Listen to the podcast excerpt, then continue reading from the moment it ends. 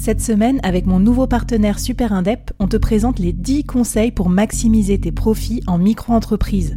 Des conseils pour maximiser tes gains, mais surtout éviter les boulettes administratives. Autant te dire que ça m'aurait plu d'avoir quelqu'un qui me donne ces conseils-là quand je me suis lancée.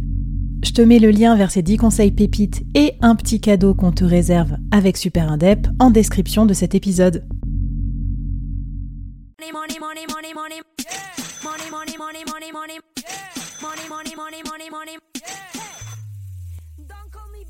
Bonjour à toi et bienvenue sur l'épisode 4 de la mini-série spéciale Finances d'entreprise. Bon, alors on a choisi ensemble les KPI pour suivre et piloter tes finances d'entreprise.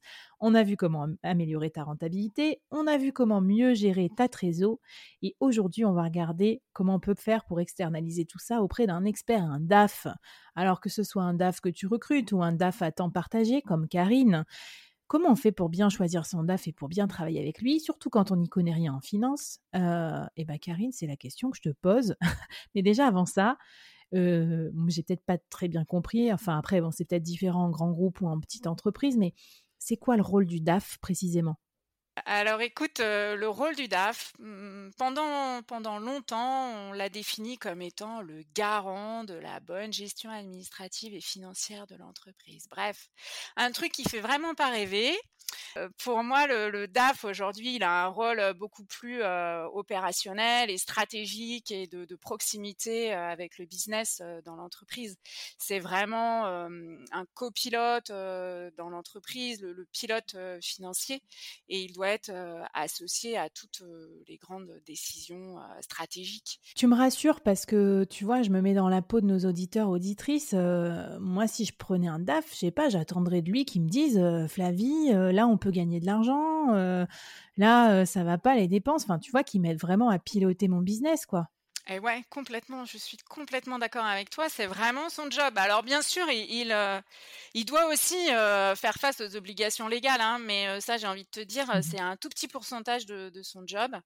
Et, et, le reste, bah oui, il doit être proche des acteurs, au contact du terrain. Et alors concrètement, si on veut faire appel à un DAF partagé, par exemple comme toi, Karine, quelles questions on doit lui poser en entretien Comment on fait pour le recruter, pour le piloter aussi, pour voir s'il est bon Tu vois, quand on s'y connaît pas, qu'on n'est pas expert soi-même? Mmh.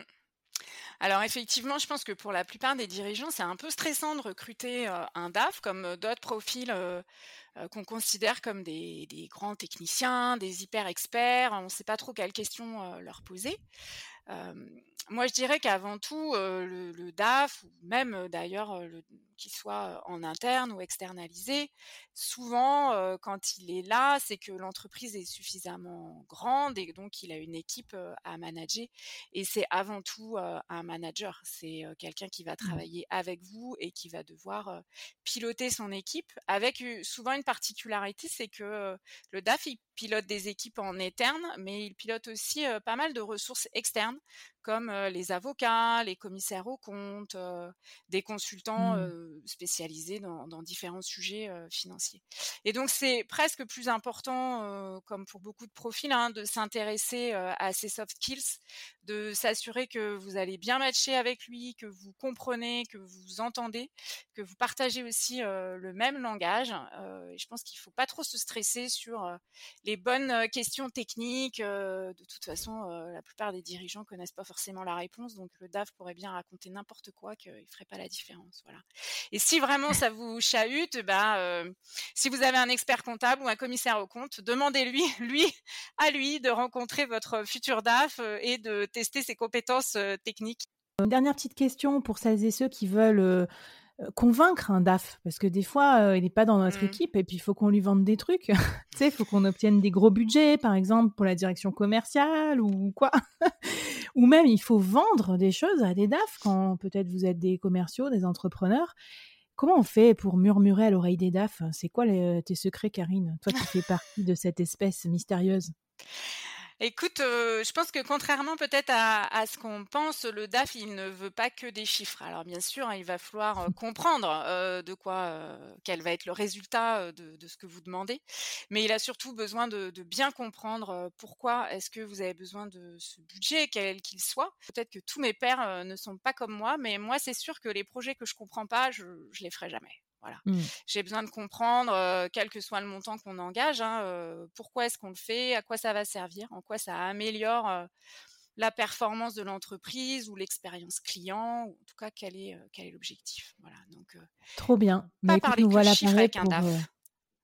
Ouais, Bon, bah, c'est contre-intuitif, mais ok. Mais parlez-en quand même un petit peu, hein. révisez les KPI qu'on a vus dans l'épisode 1, hein, parce que sinon, si vous n'avez pas calculé votre marge, vous allez quand même être mal barré. Voilà, on a tout ce qu'il faut pour murmurer à l'oreille euh, des DAF. Merci Karine. Demain, dernier épisode de la mini-série, spécial outils pratiques pour manager ses finances. Allez, à tout de suite.